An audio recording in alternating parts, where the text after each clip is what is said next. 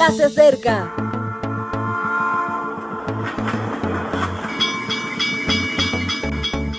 Partimos ya.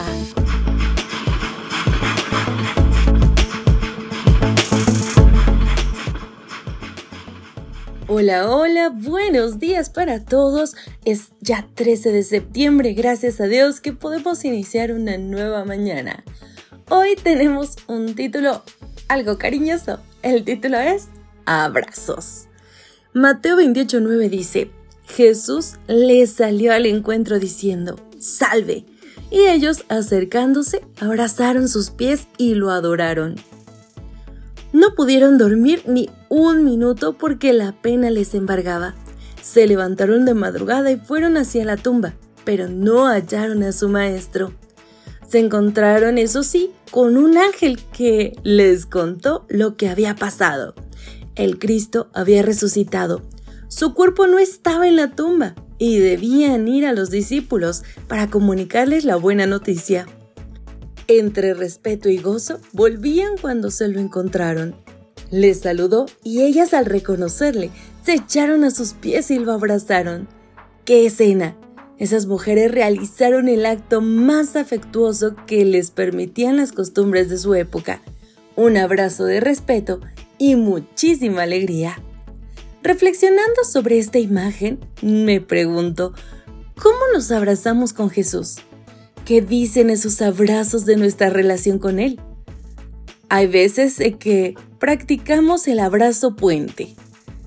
¿Han observado cómo se abrazan esas personas que casi no se conocen o que no tienen una relación muy ajustada?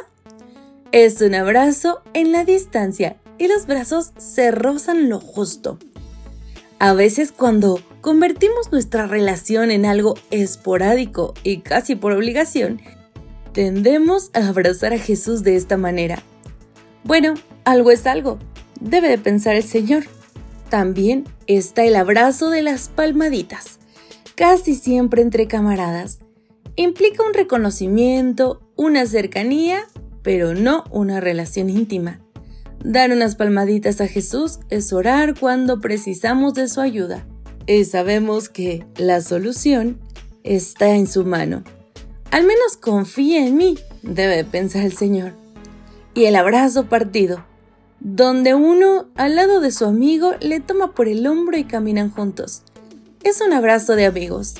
Caminar abrazado a Jesús implica que Él nos sustente y nos dirija. Disfruto siendo su amigo, debe de pensar el Señor. Y el mejor de todos, el abrazo sentido una expresión intensa de afecto que se manifiesta con las manos rozando la espalda, con la presión de los brazos y la duración del abrazo. Es la mejor expresión de amor entre verdaderos e íntimos amigos. Es un abrazo que aporta confianza, tranquilidad, consuelo, complicidad y revitaliza el alma. Dame otro, debe de anhelar el Señor.